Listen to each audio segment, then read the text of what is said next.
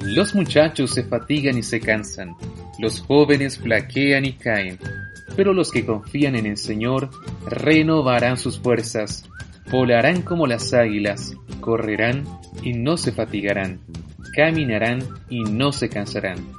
Isaías 40, 30 y 31. Sean muy bienvenidos a este programa especial titulado 40 días de renovación personal, una cuarentena de esperanza.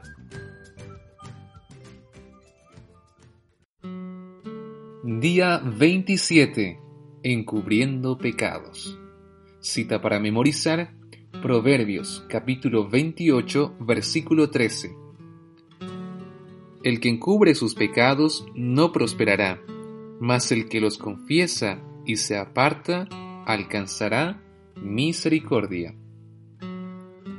Quizás en tu cabeza estés luchando con un pecado que has estado practicando y que no te deja ser abierto con Dios ni recibir su paz.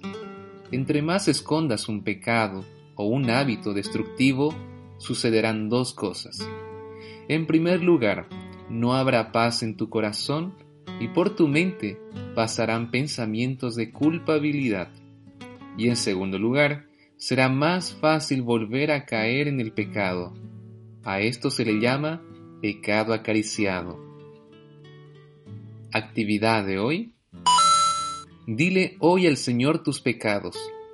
Habla con Él de tus pensamientos maquinados, tus debilidades, y no escondas nada. Si es necesario, habla con tus padres, tu pareja o tu pastor. Cuando lo hagas, se esfumará ese deseo por lo prohibido y te dará fortaleza para vencer en el nombre de Cristo. Ayuno de hoy. Ayuno de vestimenta.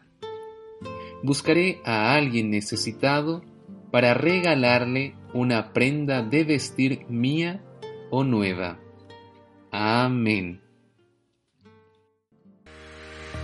Fue un gusto compartir esta meditación con cada uno de ustedes y les invitamos a sumarse a nuestro movimiento de oración 709 todos los días a las 7 de la mañana y a las 9 de la noche. Comparte esta imagen y este audio con tus amigos y tu familia. Viraliza esperanza.